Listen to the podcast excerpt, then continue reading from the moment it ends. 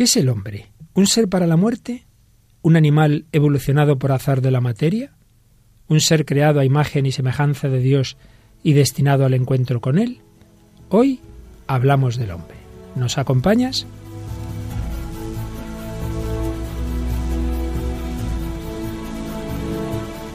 Comienza El hombre de hoy y Dios.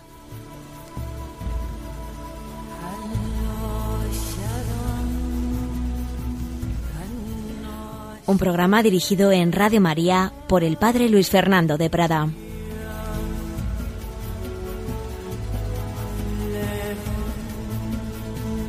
Un cordial saludo, queridos amigos, queridos oyentes de Radio María, del hombre de hoy y Dios. Aquí estamos una semana más para seguir buceando en ese corazón del hombre, buscando su origen, buscando su destino, buscando a Dios. De nuevo contamos esta semana con nuestra colaboradora más fiel y habitual, Tamara Blandino. Hola Tamara, ¿qué tal? Hola Luis, buenos días. Tienes hoy un poquito mala cara, así que si nuestros oyentes te notan un poco floja, no, es, no es que tengas mal genio, sino que has dormido mal. Bueno, no, no, pasa nada. Cuando, cuando vengo aquí se me pasan los males. Yo creo que, que me crezco.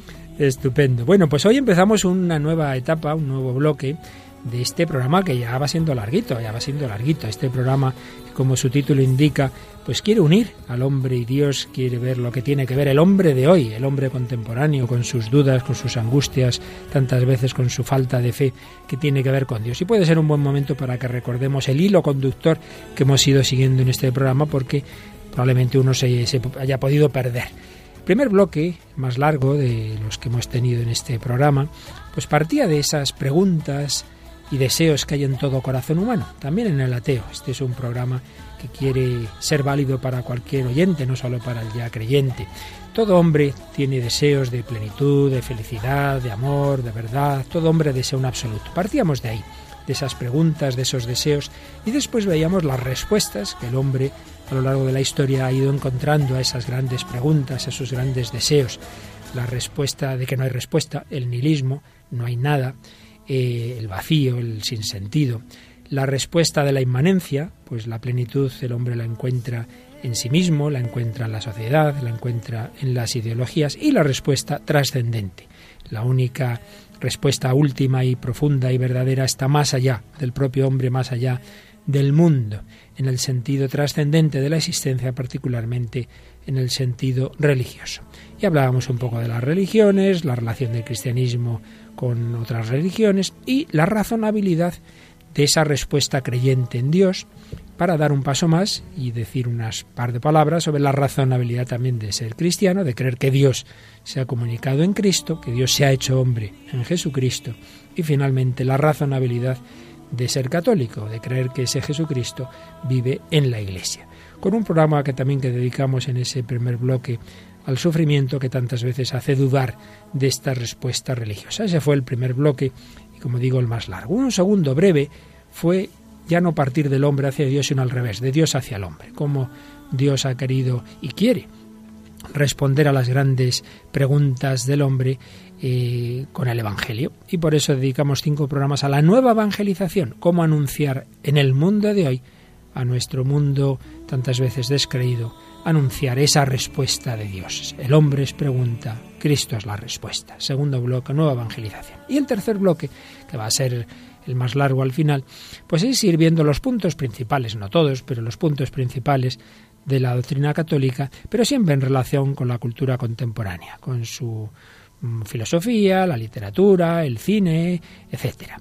Y hablamos de la existencia de Dios, frente a ella el ateísmo, pues todo ese largo fenómeno eh, del ateísmo y de la centralidad de Dios para el hombre, de Dios creador, de Dios providente. Finalmente ya subíamos al gran misterio de Dios, el Dios trino, la Trinidad, un Dios amor que nos ama. Pues bien, vamos a dar un paso más y dentro de, este, de, esta exposición de la doctrina católica, tras hablar de Dios, vamos a bajar de nuevo al hombre. Vamos a, a dar unas pinceladas sobre la visión cristiana del hombre, la antropología cristiana. Pero, como he repetido varias veces, siempre es en relación con otros planteamientos, con otras posturas y por eso vamos Probablemente repetiremos cosas de aquel primer bloque, es inevitable y tampoco importa, porque la experiencia da que las cosas que se nos quedan en la vida son las que repetimos, ¿verdad? Por eso las cosas importantes es bueno que las digamos de distinta forma y desde distintas perspectivas. Pues bien, vamos a bajar al misterio del hombre, y es que eso es lo primero que hoy vamos a recordar. El hombre no es un problema, sino un misterio, recordando aquella distinción que hacía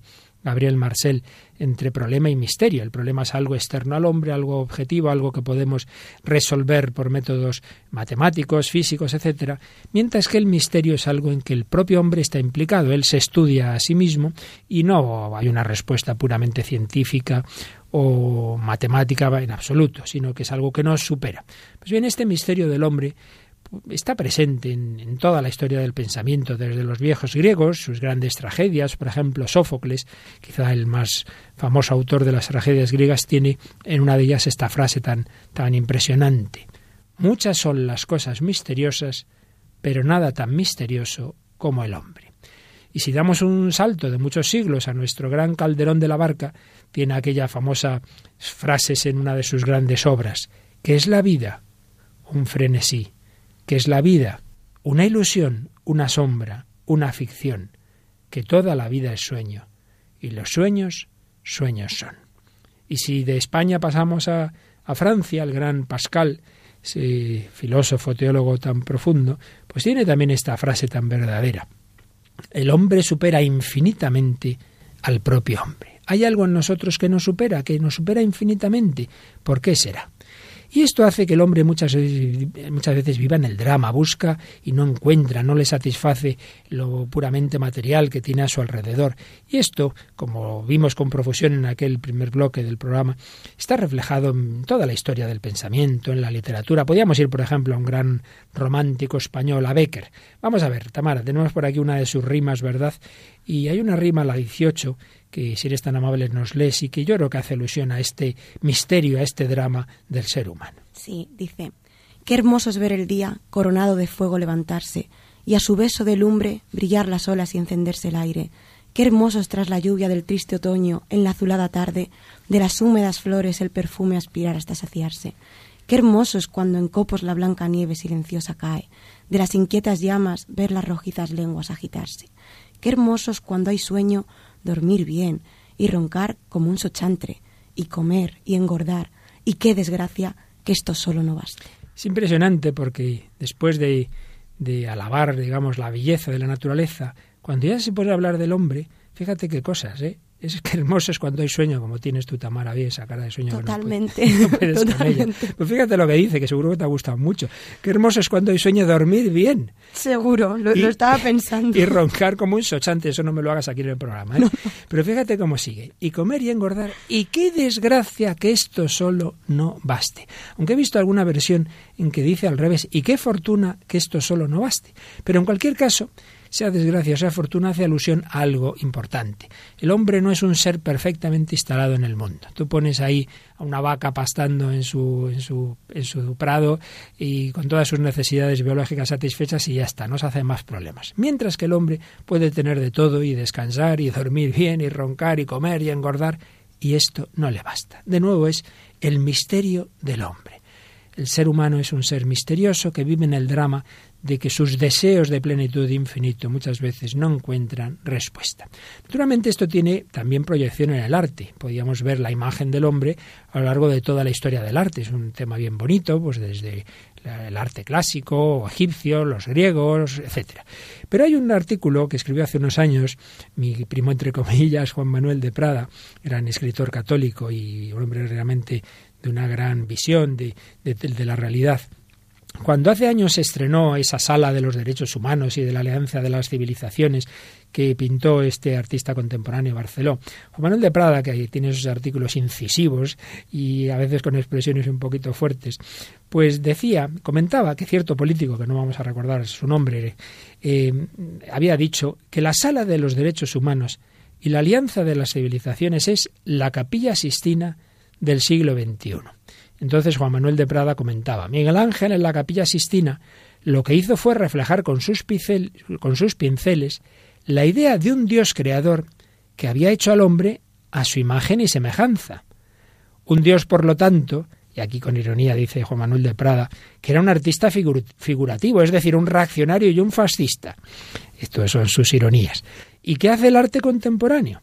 Pues lo que hace el arte contemporáneo es reflejar su aversión a la idea de un Dios creador, proponiendo, en, cambio de esa visión, un universo que rechace el modelo de su creación, un universo regido por las leyes que el propio artista determina y que en su engreimiento terminan siendo una ausencia completa de leyes, una anomia fatua y agnóstica que se resuelve lanzando chorros con una manguera. El artista Barceló es en efecto el Miguel Ángel del siglo XXI y la alianza de civilizaciones es una creación a la medida del arte contemporáneo. Bien, sin asumir necesariamente los juicios de Juan Manuel de Prada, lo que nos interesa es cómo determinado arte, como el de Miguel Ángel en la Capilla Sistina, refleja esa imagen de armonía de un Dios creador del hombre a su imagen y semejanza, y cómo en cambio esta otra obra, pues que se, se tiene un elemento de, echar los chorros de pintura al azar, reflejan esa idea de un universo eh, en el que no hay una ley, no hay un Dios creador. En definitiva, son breves pinceladas que, como digo, ya vimos con mucha más eh, profusión en el primer bloque del programa, pero que nos recuerdan que el hombre es un misterio para el propio hombre.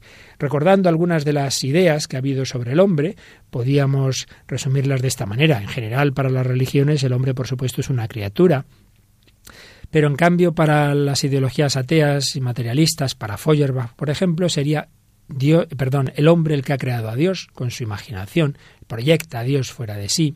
Para Marx, ¿qué sería? Pues un ser material de la naturaleza material. Para Nietzsche, pues lo importante es el superhombre, el que va a crear los valores, el bien y el mal. Para Sartre, una pasión inútil, una pasión inútil. El hombre es pasión, desea el infinito, pero no lo puede conseguir nunca, pasión inútil.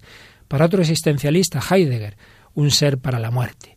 Bien, son visiones del hombre, pero si vamos ya acercándonos a la nuestra, pues ya en el Antiguo Testamento aparece esta expresión que tantas eh, tantos ríos de tinta ha hecho correr el hombre es imagen y semejanza de Dios, expresión del Génesis importantísima y fundamentalmente, pues yendo ya al cristianismo, es hijo de Dios. Bueno, pues vamos a ver algo de cómo estas visiones se reflejan en el cine, de cómo eh, realmente podíamos ir poniendo ejemplos y lo hicimos en los primeros programas de todas estas visiones en determinadas películas. Y hoy, Tamara, nos traes una película ya clásica que tiene un gran actor, Orson Welles, y bueno, preséntanos la película que traemos hoy. Pues sí, estamos hablando del Tercer Hombre, una película británica del año 1949, dirigida por Carol Reed y protagonizada por Joseph Cotten, Orson Welles y Alida Bali. El guion fue escrito por Graham Greene y ganó un premio Oscar en el 51, un BAFTA en el 50 y uno del Festival de Cannes en el 49. Muy bien, pues resúmenos las ideas básicas del argumento para introducir la escena que vamos a escuchar. Pues mira, la película trata de Holly Martins, que es un escritor de novelas baratas del oeste que llega a Berlín en 1947, cuando la ciudad está dividida en cuatro zonas ocupadas por los aliados en la Segunda Guerra Mundial. Holly llega reclamado por su amigo de la infancia, Harry Lime, que le ha prometido darle trabajo, pero cuando llega se entera de que este ha muerto, ha sido atropellado por un coche. Entonces conoce y se enamora de Ana, que era la novia de Harry. De repente, por ciertos datos contradictorios, Holly empieza a sospechar que a lo mejor su amigo está vivo. Acude a la policía y estos le dicen que sí, que puede ser que como ellos creen que andaba metido en una trama del mercado negro, se esté escondiendo. Y por ello Holly decide acceder a colaborar con las autoridades y participa en, entender una celada a Harry para ver si es cierto que sigue vivo. Pues bien, lo que vamos a escuchar es una famosa escena en que cuando ya se han encontrado y ve que en efecto no había muerto su amigo, sino que había hecho toda una pantomima para que pensaran que estaba muerto, entonces está haciendo negocios ilegales, está eh, realmente haciendo cosas muy malas, que incluso vendiendo a sus antiguos amigos de mala manera para ganar dinero. El caso es que se tienen una entrevista en una noria de un parque de atracciones. Y cuando están ahí en lo más alto de la noria, viendo, pues claro, las personas abajo tan pequeñitas, tienen un diálogo que vamos a escuchar resumido, de donde aparecen algunas ideas muy interesantes. Holly, tú y yo no somos héroes. En el mundo ya no quedan héroes. Tienes muchos Solo en tus novelas. Tengo que ir con mucho cuidado. Ahora comprendo por qué detuvieron a Ana. Tú la denunciaste. ¿No es verdad? Deja de portarte como un policía. ¿Qué esperas que sea parte de tu... Parte de mi negocio, sí, lo tendrás si no te entrometes en mis asuntos. No he dicho que quiera excluirte. ¿Has visto alguna de tus víctimas? ¿Víctimas? No seas melodramático. Mira ahí abajo. ¿Sentirías compasión por alguno de esos puntitos negros y dejara de moverse? Si te ofreciera 20 mil dólares por cada puntito que se parara, ¿me dirías que me guardase mi dinero o empezarías a calcular los puntitos que serías capaz de parar? Y libre de impuestos, amigo. Libre de impuestos. Hoy es la única manera de ganar dinero. Temo que no acabas de ver las cosas con claridad. Nadie piensa en términos de seres humanos. Los gobiernos no lo hacen. ¿Por qué íbamos a hacerlo nosotros? Hablan del pueblo, del proletariado, y yo de los tontos y de los peleles, que es lo mismo. Ellos tienen sus planes quinquenales. Yo también. Bueno, pues no está nada mal. Eh, aparecen aquí bastantes ideas. Eh, no sé, Tamara, ¿qué te ha parecido el fragmento? Me parece que no lo conocías. No, no había tenido ocasión de ver la película. Es, es muy duro. La verdad que aquí podemos ver cómo él se ha deshumanizado, o sea, insensibilizado, mejor dicho, totalmente, hasta un punto de, de ver a las personas solamente como, como una posibilidad de negocio. Sí, es muy llamativo, claro, es lo que tiene el cine, que están ahí en lo alto de esa esa noria, claro, se ven a las personas abajo, como dice, como puntitos negros, ¿no? Entonces, cuando, cuando el bueno, digámoslo así, le, habla de víctimas y tal, el otro dice, ¿qué, qué víctimas, hombre? ¿Tú sentirías compasión si uno de esos puntitos negros dejara de moverse? Pues es reducir al hombre a una cosita, una especie de hormiguita, y pues no nos da mucha pena si una hormiga se muere, pues el hombre viene a ser algo así. Es esa visión materialista del hombre, y además es curioso que que ahí se mezclan, digamos, una visión materialista de tipo más capitalista liberal, pues la cuestión es el ganar el dinero, con otra de tipo más colectivista marxista, porque él está colaborando con la Unión Soviética, por eso habla de los planes quinquenales, en que se veía, pues eso, lo importante era el desarrollo del proletariado, pero no de las personas individuales concretas. Esto hoy día pues es, lo hemos dicho más de una vez, es también lo que pasa, por ejemplo, con el tema de los embriones, pues cuando se ve como son puntitos, pues células, con el aborto, como si fuera nada, una cosita, que qué más da aquí? ¿Quién se entera? Hombre, ¿qué, qué más da si, si se muere eso que tú tienes ahí dentro? Es una celulita. Pues es haber perdido por completo esa visión de que todo ser humano, en sus primeros meses o anciano, sano o enfermo, es, tiene una dignidad absolutamente única e irrepetible aparece pues todo lo contrario. Somos puntitos negros y que se nos mide nada más que por términos económicos. Realmente es una escena muy muy profunda para ver ese contraste. Ese contraste entre esa visión pues materialista del hombre y la visión cristiana. Juan Pablo II, en su primera encíclica Redentor Hominis, el que tenía esa preocupación por el hombre concreto, el que había vivido bajo dos regímenes totalitarios, primero el nazismo en su juventud y luego el comunismo, pues prácticamente nada, hasta, hasta ya incluso de que fue elegido papa, le preocupaba el hombre, el hombre contemporáneo, y se dirigía siempre a él y escribía en Redentor Hominis, a este hombre precisamente en toda la verdad de su vida, en su conciencia, en su continua inclinación al pecado, y a la vez en su continua aspiración a la verdad, al bien, a la belleza, a la justicia, al amor. A este hombre tenía ante sus ojos el Concilio Vaticano II, cuando al delinear su situación en el mundo contemporáneo se trasladaba siempre de los elementos externos que componen esta situación a la verdad inmanente de la humanidad. Y citaba al propio Vaticano II, la Gaudium et Spes, en un texto que nos le Tamara. Dice, son muchos los elementos que se combaten en el propio interior del hombre, a fuer de criatura, el hombre experimenta múltiples limitaciones, se siente sin embargo ilimitado en sus deseos y llamado a una vida superior. Atraído por muchas solicitaciones, tiene que elegir y renunciar. Más aún, como enfermo y pecador, no raramente hace lo que no quiere hacer y deja de hacer lo que querría llevar a cabo. Por ello siente en sí mismo la división que tantas y tan graves discordias provoca en la sociedad.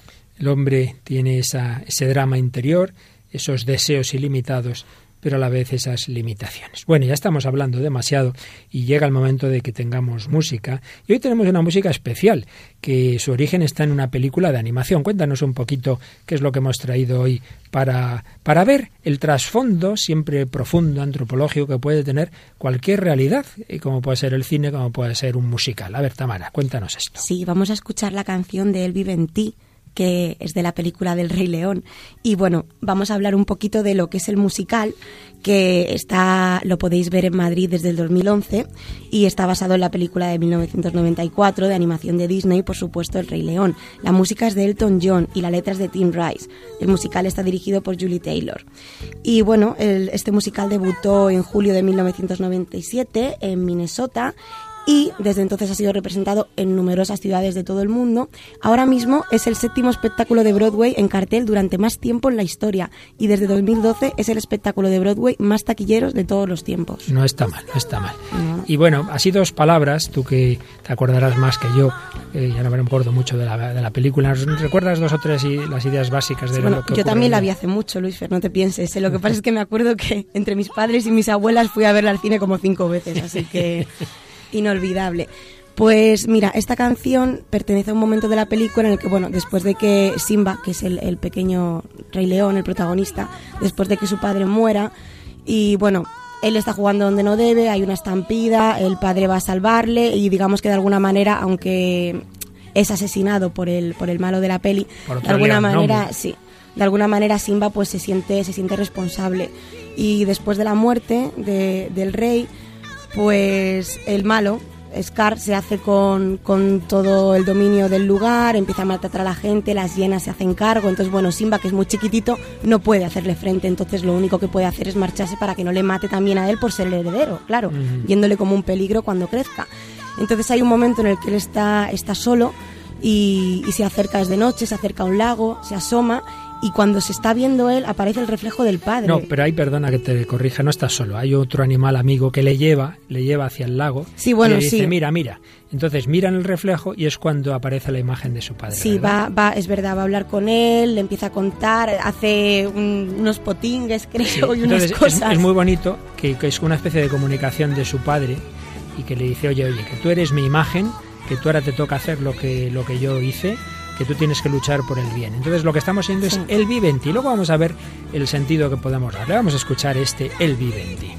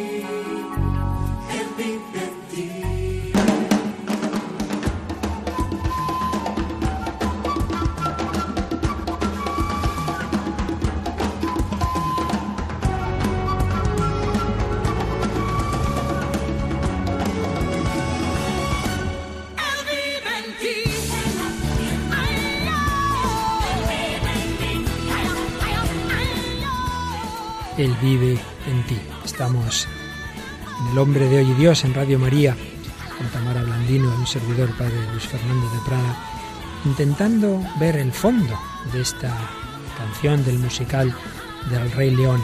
Él vive en ti. Tamara, ¿nos lees un poquito la letra completa, dejando aparte lo que está en lenguas extrañas animales, ¿verdad? Sí, bueno, le dice, ve, cima no hay por vencer. Eh, oh, oh, yo, eh, ten fe, Ela Heima Mela, vale, eso sí, eso, eso, no, eso no. Él vive en ti, él vive en mí, está observando lo que ves ahí, está en el agua y en la verdad, en tu reflejo, él vive en ti. Él vive en ti. Simba era el reflejo de su padre, de Mufasa. Pues bien, podemos ver aquí una, una, imagen de la idea del hombre, imagen y semejanza de Dios. Él vive en ti. Dios vive en ti.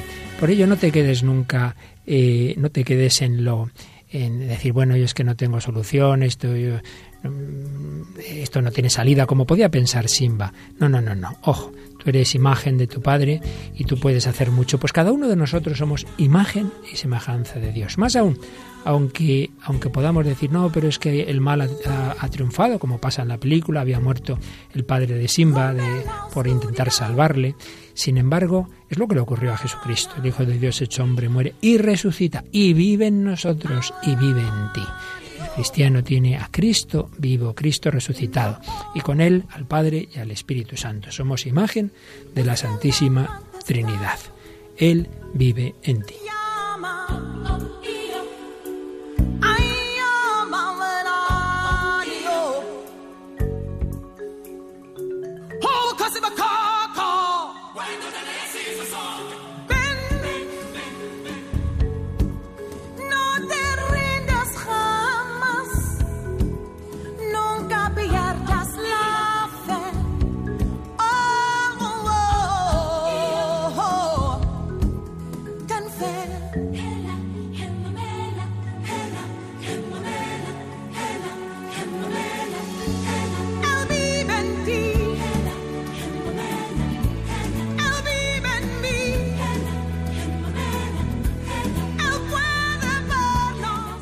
Pues bien, con este fondo del Viventí, del musical del Rey León, vamos recordando lo principal que dice el Catecismo de la Iglesia Católica sobre el hombre.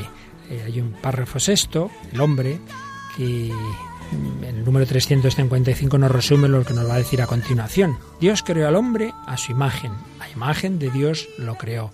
Hombre y mujer los creó. Génesis. El hombre ocupa un lugar único en la creación. Está hecho imagen de Dios, será el primer punto. En su propia naturaleza une el mundo espiritual y el mundo material, segundo punto. Es creado hombre y mujer, tercero. Y finalmente Dios lo estableció en la amistad con Él. Pues bien, hoy nos fijamos en el primer punto. Está creado a imagen de Dios. Y nos dice el número 356 del Catecismo algo realmente bello y profundo. De todas las criaturas visibles, dejamos aparte a los ángeles, solo el hombre es capaz de conocer y amar a su Creador es la única criatura en la tierra a la que Dios ha amado por sí misma, es decir, todo lo demás lo ha amado y creado en función nuestro, para que tengamos nuestro ese hábitat en el que iba a poder vivir el hombre. Solo él está llamado a participar por el conocimiento y el amor en la vida de Dios. ¿Qué diferencia? Intentar entender el hombre, digamos, desde abajo o desde arriba. Desde abajo, ¿qué somos? Pues nada, evolución casual de la materia. Desde arriba, hemos sido creados a imagen y semejanza de Dios para conocerle para amarle. Para este fin, dice el catecismo, ha sido creado y esta es la razón fundamental de su dignidad. Y esto que es doctrina, pues lo han experimentado, lo han como visto, digámoslo así, los místicos. Y al hablar de la Trinidad recordábamos cómo Santa Teresa, pues prácticamente veía en fe, pero veía de alguna manera experiencialmente a la Trinidad. Pues el catecismo nos trae aquí una cita de Santa Catalina de Siena, que también veía lo que es el hombre y se dirigía a Dios en sus oraciones, en sus diálogos y le decía, ¿Qué cosa o quién, te ruego, fue el motivo de que establecieras al hombre en semejante dignidad? Ciertamente, nada que no fuera el amor inextinguible con el que contemplaste a tu criatura en ti mismo y te dejaste cautivar de amor por ella.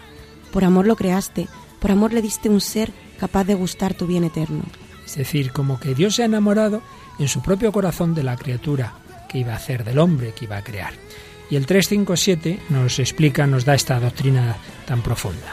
Por haber sido hecho a imagen de Dios, el ser humano tiene la dignidad de persona.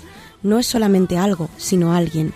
Es capaz de conocerse, de poseerse y de darse libremente y entrar en comunión con otras personas. Y es llamado, por la gracia, a una alianza con su Creador, a ofrecerle una respuesta de fe y de amor que ningún otro ser puede dar en su lugar. Muy importante, no es solo algo, sino alguien. No es ese puntito negro que Orson Welles veía desde la noria del tercer hombre. No, no, es alguien capaz de conocerse, de poseerse, de darse libremente, de entrar en comunión. Pero ¿cómo es posible que veamos al hombre como pura materia? ¿Qué diferencia entre todo esto y lo que puede hacer cualquier animal? Y el 358 nos dice que Dios creó todo para el hombre, pero el hombre fue creado para servir y amar a Dios y para ofrecerle toda la creación. Y de nuevo el catecismo nos cita a un santo, en este caso un santo padre, San Juan Crisóstomo. ¿Cuál es, pues, el ser que va a venir a la existencia rodeado de semejante consideración? Es el hombre, grande y admirable figura viviente, más precioso a los ojos de Dios que la creación entera.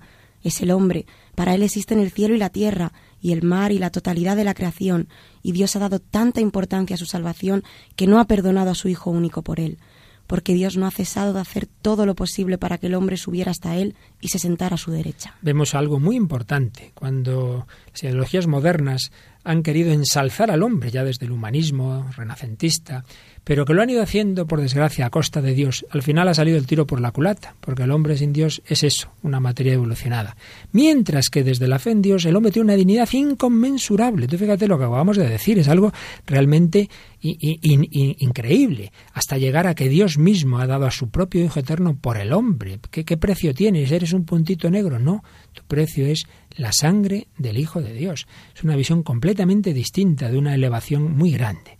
Por eso, hay una frase del Vaticano II que Juan Pablo II repitió innumerables veces. Hay quien piensa, habiendo estudiado el tema, que de hecho, en la comisión de la Gaudium et Spes, en que se cuando se redactó ese documento del Vaticano II, estaba Carlos Wittigua, y que quizá esa frase fue una aportación personal suya, pero en cualquier caso, él la repetía mucho. Y la frase que está recogida en el número 359 del Catecismo dice así. Realmente el misterio del hombre solo se esclarece en el misterio del Verbo encarnado. Es decir, para entender al hombre no solo tenemos que mirar hacia arriba, mirar hacia Dios, ver que el hombre es imagen y semejanza de Dios, sino que tenemos que mirar a Cristo. ¿Tú quieres saber qué es el hombre? Pues mira al hombre con mayúsculas. Cuando Pilato en el, balcón del pretorio dice Etze homo, he ahí al hombre, no sabía lo que decía, estaba realmente diciéndole a la humanidad, ¿queréis saber qué es el hombre? ¿Qué debe ser el hombre? Mirar a Cristo. He ahí el hombre. Solo mirando a Cristo entendemos nuestro misterio. De dónde venimos, a dónde vamos, el sentido de la vida, del trabajo, del sufrimiento. Por eso Jesús pasó por todo. Pues fue niño, adolescente, joven, trabajó, vivió en familia, sufrió, murió y resucitó.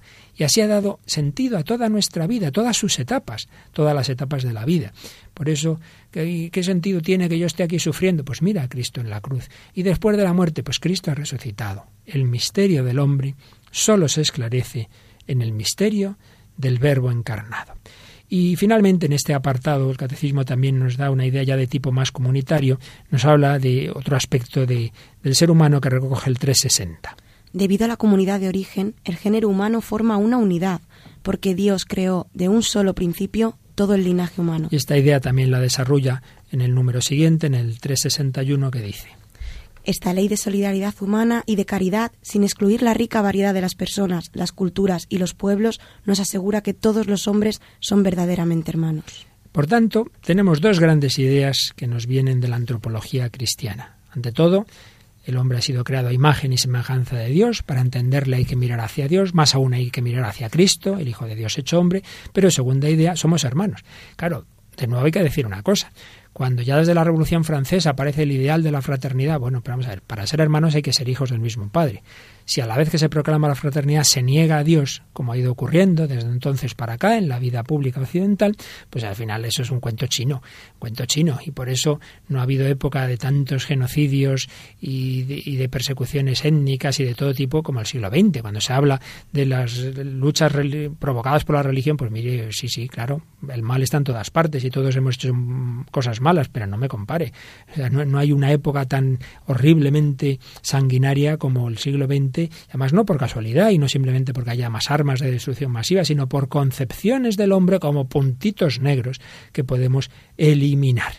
Bueno, pues vamos a, siempre tenemos también una, parte, digamos, de testimonio de personas concretas y hoy eh, me ha parecido que podía ser interesante recordar una persona que ya murió y otra, en cambio, que, está viva, pero que ambas tuvieron en común eh, el que tuvieron ideales de tipo social y concretamente, digamos, en la izquierda, que muchas personas pues han tenido esos ideales de tipo comunista, socialista, pues precisamente por esto último que hablábamos, por buscar esa solidaridad humana, etcétera. Estoy hablando de un italiano, un gran escritor italiano, Cesare Pavese, y de una política española, Mercedes Aroz. Eh, Cesare Pavese fue un escritor italiano, como digo, de los más importantes del siglo XX, que nació en 1908, ateo, eh, muy cercano al comunismo, pero, como todo hombre, buscaba el infinito. Tiene una frase eh, muy sugerente que dice, lo que un hombre busca en el placer es un infinito, y nadie renunciaría jamás a la esperanza de conseguir esta infinitud. Se daba cuenta que en algo, aunque sea material, como puede ser un placer, el hombre busca algo muy grande, busca un infinito.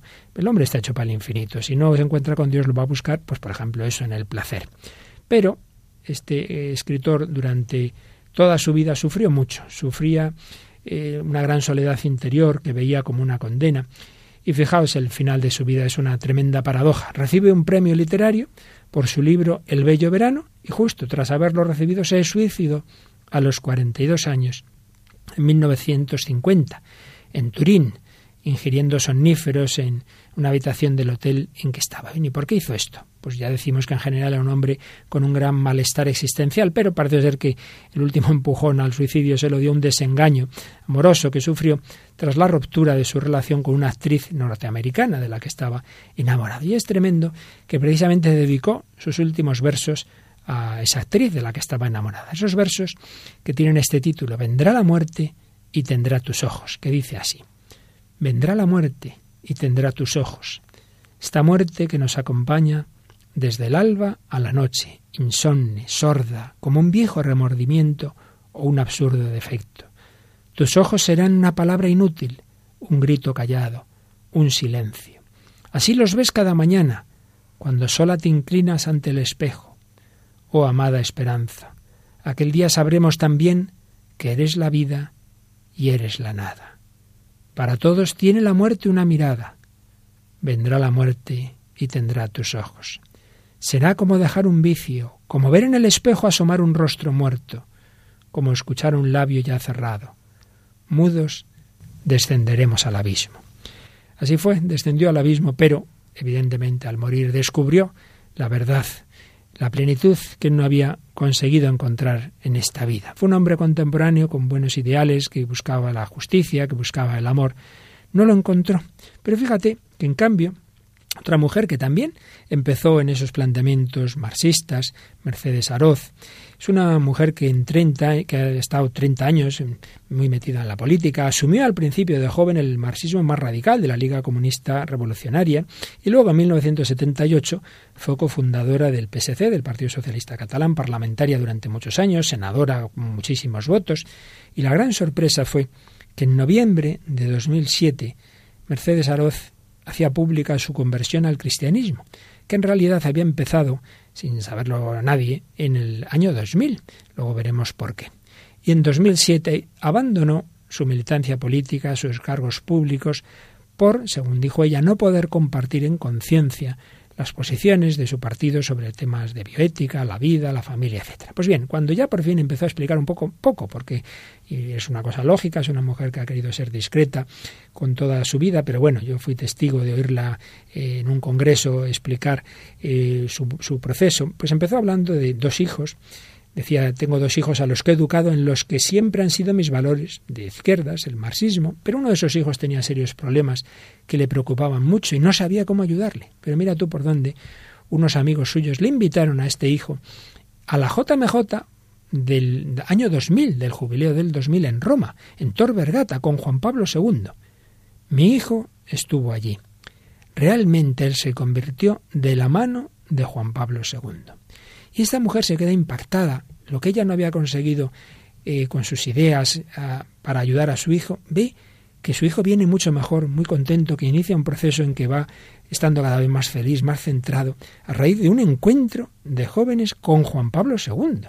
Y además nos cuenta, ese verano leí un artículo en Italia de una periodista de izquierda que ponía el foco en esos encuentros de jóvenes y se preguntaba, ¿Qué le pasaba a la izquierda? ¿Dónde estaban nuestros ideales? ¿Por qué nosotros no teníamos esa capacidad de convocatoria de un viejo papa como Juan Pablo II? Ese artículo me hizo reflexionar sobre mis ideales. Recibí la llamada de Dios. Mercedes, ya está bien. Yo no recordaba ni el Padre Nuestro. Ahí empezó mi proceso. Y entonces se va acercando a Dios y empieza a leer, fíjate, se coge un buen libro de cabecera, los libros de un tal Ratzinger, que entonces no era papa, evidentemente. Y esta es una mujer culta, empieza a leer los libros de ese gran teólogo y cada vez va viendo más la coherencia y la belleza de la fe cristiana. Pues ese proceso que empieza en el 2000 culmina en el 2007 y dijo estas palabras que tienes tú por ahí, Tamara. He querido hacer pública mi conversión para subrayar la convicción de que la Iglesia Católica tiene mucho que decir a los hombres y mujeres de nuestro tiempo, porque hay algo más que la razón y la ciencia. A través de la fe cristiana se alcanza a comprender plenamente la propia identidad como ser humano y el sentido de la vida. Pues fijaos qué contraste. Los dos eh, personajes que hemos recordado, César Pavese partía también de grandes ideales, pero no encontró a Cristo en esta vida. En cambio, Mercedes Aroz pues a través de esa conversión de su hijo, a través de Juan Pablo II, se pone a reflexionar y acaba encontrando ese, ese, verdadero ideal que es el que llena a todo hombre, no puras utopías ideológicas, sino algo que llega a cada corazón concreto. Y para nuestro programa de hoy es muy importante lo que nos ha dicho. A través de la fe cristiana se alcanza a comprender plenamente la propia identidad como ser humano y el sentido de la vida.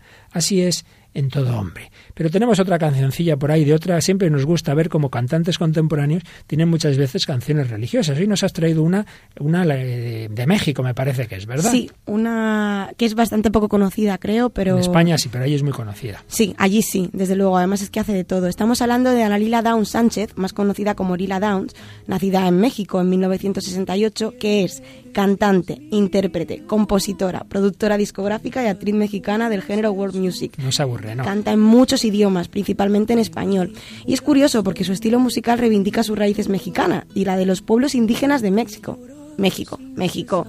Interpretando melodías en diversas lenguas como el mixteco, el zapoteco y el maya. Muy, interesante. O sea, no, no ha perdido sus dialectos, es, es, muy, es muy curioso. Bueno, ella empezó tocando con dos bandas, primero estuvo con él, luego con otra, pero en 1992 se fue a Estados Unidos y empezó su carrera como solista. Bueno, ¿y qué canción estamos escuchando? Una tiene un título ya, solo el título ya es muy sugerente, pues sí, ¿verdad? Mira, se llama Dios nunca muere y es en colaboración con la banda Tierra Mojada. Pertenece a su álbum Pecados y Milagros, que es el séptimo que grabó en español.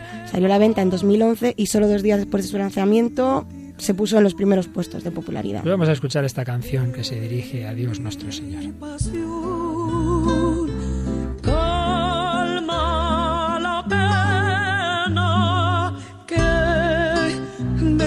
Consume y da tu perfume a mi corazón.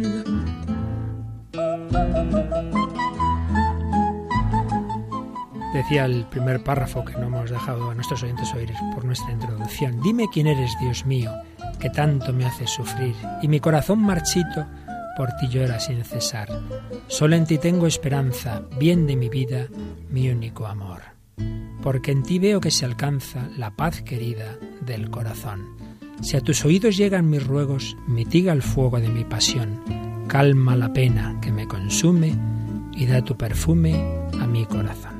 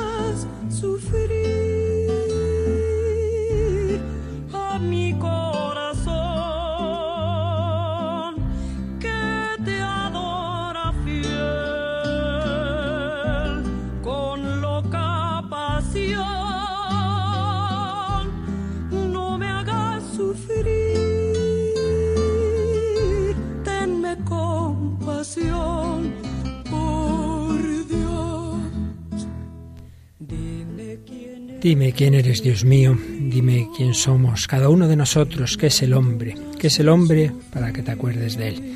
Aquí estamos profundizando en ello, en el hombre de hoy, Dios en Radio María. Tamara Blandino y Padre Luis Fernando de Prada, viendo la doctrina cristiana sobre el hombre en relación con nuestro mundo contemporáneo.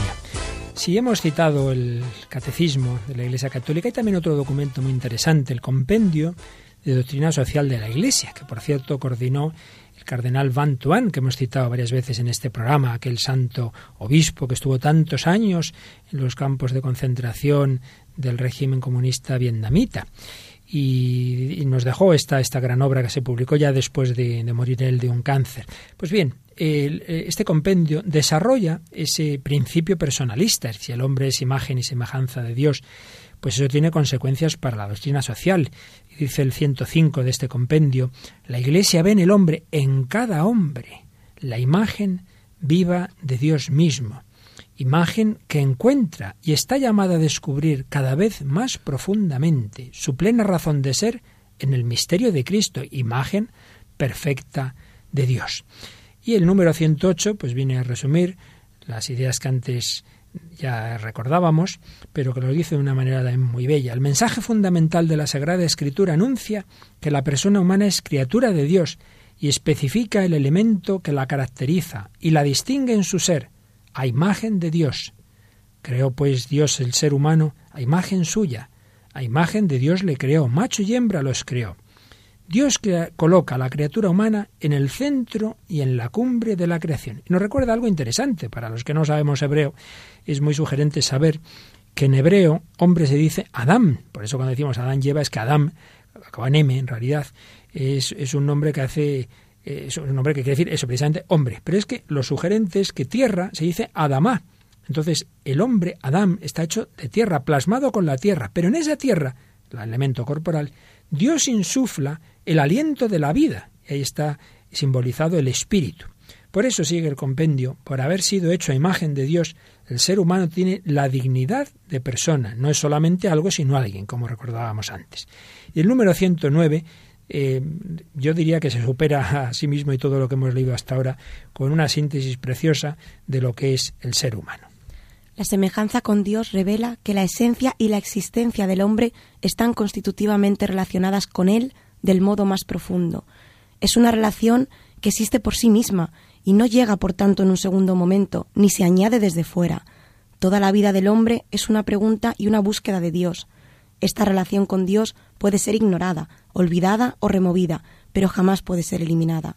Entre todas las criaturas del mundo visible, en efecto, solo el hombre es capaz de Dios.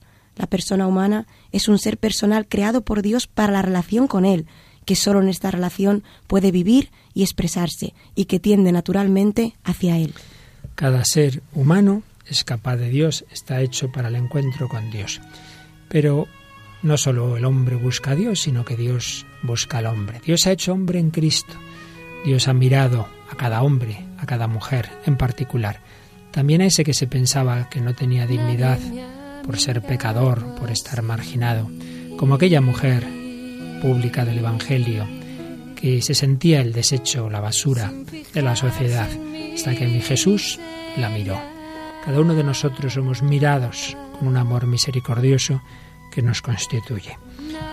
Vamos entrando en la parte final de nuestro programa, pues vamos a pedir al Señor que nos miremos a nosotros mismos como Cristo nos mira. No viendo, ay, qué malo soy, qué desastre, que no sé qué, sino déjate mirar por aquel que te ha creado a su imagen y semejanza, que te quiere llevar a su unión, a la unión con Él, a la felicidad eterna.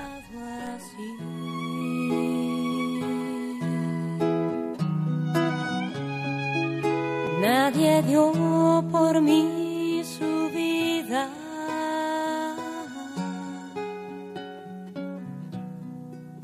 Nadie me ha buscado.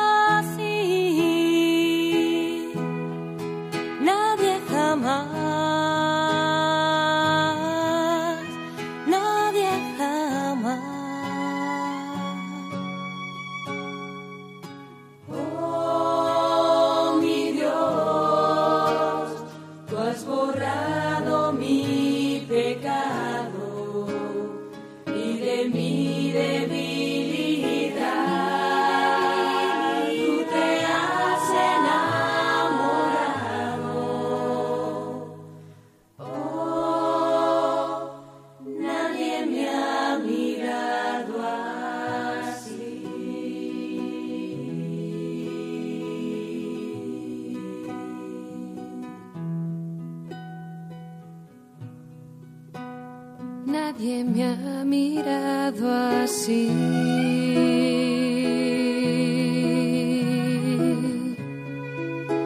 Sin fijarse en mi miseria.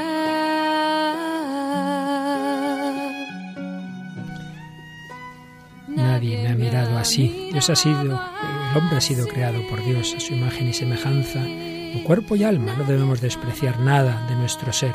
Por eso un siguiente apartado del Catecismo, Cuerpo y Alma 1, nos dice lo siguiente.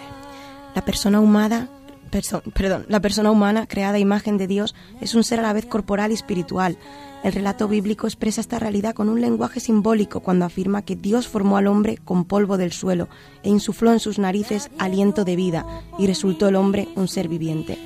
Por eso no hay que despreciar nada, tampoco el, el cuerpo, y por ello concluye así este número. Por tanto, el hombre en su totalidad es querido por Dios. Y el número 364 insiste un poquito en el aspecto corporal. El cuerpo del hombre participa de la dignidad de la imagen de Dios. Es cuerpo humano precisamente porque está animado por el alma espiritual y es toda la persona humana la que está destinada a ser, en el cuerpo de Cristo, el templo del Espíritu. Y se nos recuerda algo muy importante también, y es que el cuerpo, bueno, pues es posible, es una hipótesis muy plausible, que Dios se haya servido de elementos vivos anteriores, que con una evolución dirigida, muy bien. Pero en cualquier caso, cada ser humano tiene, aparte del cuerpo, un alma, y ese alma es creada directamente por Dios en cada concepción humana. Es decir, hay una intervención directa de Dios en cada ser humano. Por eso nos dice así el número 366. La Iglesia enseña que cada alma espiritual es directamente creada por Dios, no es producida por los padres, y que es inmortal, no perece cuando se separa del cuerpo en la muerte y se unirá de nuevo al cuerpo en la resurrección final. Realmente todos son motivos para ver la gran dignidad del hombre, por su origen, por su destino, por todo aquello que le constituye, el hombre tiene una dignidad muy grande. Somos mirados con una gran una pasión de amor por parte de Dios nuestro Señor. Pues vamos a pedir al Señor que nos creamos ese amor tan grande que nos tiene, que acudamos a Jesucristo, que acudamos al amor de su corazón, con esa confianza, corazón de Jesús, en ti confío, en esa confianza en que Él quiere llenar esa sed que Él mismo ha puesto en nuestro interior. Recordando lo que escribí hace unos años el obispo de Granada, Monseñor Javier Martínez, comentando el pasaje de la Samaritana, pues vamos a recordar algunas de las palabras bellas que escribía don Javier. Tenemos sed de Dios.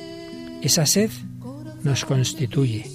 Cuando Santa Edith Stein, refiriéndose a su maestro filósofo Edmund Husserl, que no era creyente, decía que todo el que busca la verdad, busca a Dios aunque no lo sepa, lo mismo puede decirse de quien ama la belleza o el amor o la felicidad. Todos los hombres tenemos sed, la sed de infinito. Cuando dice, uno dice que no, cuando uno cae en ese escepticismo cínico, decía don Javier, esa no es la posición espontánea de la razón, eso supone hacerse violencia. En general, muchos escépticos se hacen escépticos por resentimiento y frustración, porque el corazón está herido, tal vez muy herido, al haber esperado la plenitud de algo de alguien que no la puede dar. Pero esa herida da testimonio del abismo infinito de nuestra sed, aunque ese abismo solo puede reconocerse y nombrarse cuando uno encuentra a quien lo colma. Ese que lo colma es Jesucristo. Su corazón abierto nos da el agua viva que puede saciar nuestra sed. Pero lo más sorprendente, concluía don Javier, no es que nosotros tengamos sed, es que Dios tiene sed de nosotros. No la sed que nosotros tenemos de Él, sino la que Él tiene de nosotros y de nuestro amor. Es impresionante, porque el Dios trino en sí mismo, plenitud desbordante de amor y de correspondencia, tiene sed de darse a nosotros, porque amarle es nuestra plenitud.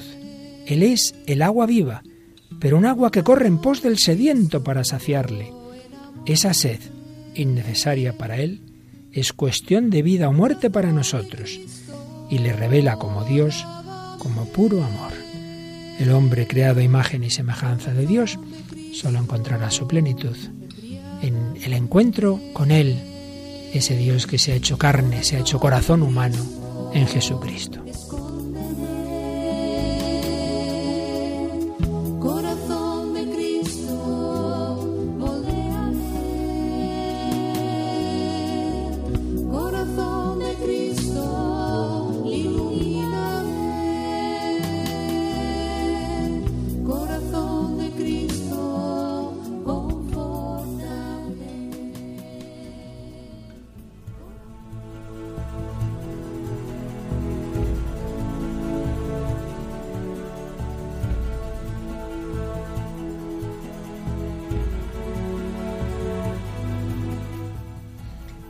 Recuerdo haberle oído a uno de mis grandes maestros de teología, José María Iraguro, que una vez a un hombre sencillo, un campesino, le invitaron, Navarro, le invitaron a un gran banquete, pues no sé, no me acuerdo si era una boda, en que, que el hombre no había comido en su vida tan, tan bien, ¿verdad? Estaba encantado. Pero en un momento dado lo encontraron en una esquina de, del salón donde estaban comiendo y tal, así como triste y casi lloroso. Y pero ¿qué le pasa? ¿Qué le pasa? Que no me entra más, que no me entra más. Y luego me quería seguir comiendo cosas tan ricas y ya no le entraban más. Pues eso nos pasa a nosotros, que no nos entra más en el programa. Menos mal que nos dejan seguir la semana que viene. ¿verdad, Sí, porque Tamara? ganas nos quedan siempre, siempre, Siempre nos siempre. quedan cosas tan bonitas que decir sobre el hombre y sobre Dios y como sobre esa sed que Dios tiene del hombre y estas canciones tan bonitas que nos dejan por aquí. Bueno, pues como seguiremos la semana que viene y contamos con vuestros comentarios, que siempre nos ayudan mucho, vuestras sugerencias, pues recuerda, Tamara, por favor, el correo electrónico del programa. Nos pueden escribir a el hombre de hoy y Dios arroba radiomaria.es. O nos pueden mandar un sobre por correo postal de los de siempre a Radio María, programa El hombre de hoy y Dios, Paseo Lanceros 2, código postal 28024, Madrid. Y como siempre nos preguntan, ¿y estos programas podemos tenerlos? Pues claro que podéis tenerlos. Y además recuerdo que ya con, digamos, todos los programas anteriores los tenéis ya en tres CDs cerrados ya, en todos los tres bloques de los que hablé al principio. Y luego ya a partir de ese momento, pues bueno, iremos sumando los nuevos programas. Pero todos los anteriores están en tres CDs. Pues bien, esos programas podéis pedirlos entrando en la página web de, de Radio María o lo más sencillo llamando al número de teléfono Al 902 500 518. Muy bien, Tamara. Pues gracias de nuevo a Tamara Blandino, que a pesar de estar ahí un poco malita, como imagen y semejanza de Dios ha cumplido muy bien su tarea. Menos mal que los oyentes no nos ven la cara, No te porque ven la, mía cara hoy... de muerta que tienes hoy. Gracias a Tamara, gracias a Yolanda, que en cambio no tiene nada de cara de muerta, esta siempre se lo está pasando muy bien.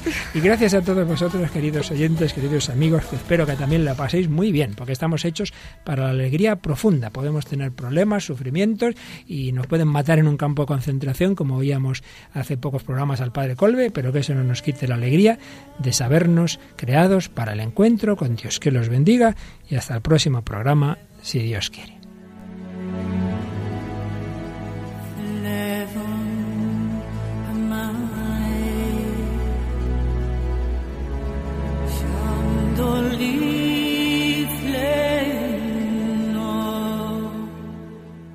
Finaliza El hombre de hoy y Dios, un programa dirigido por el padre Luis Fernando de Prada.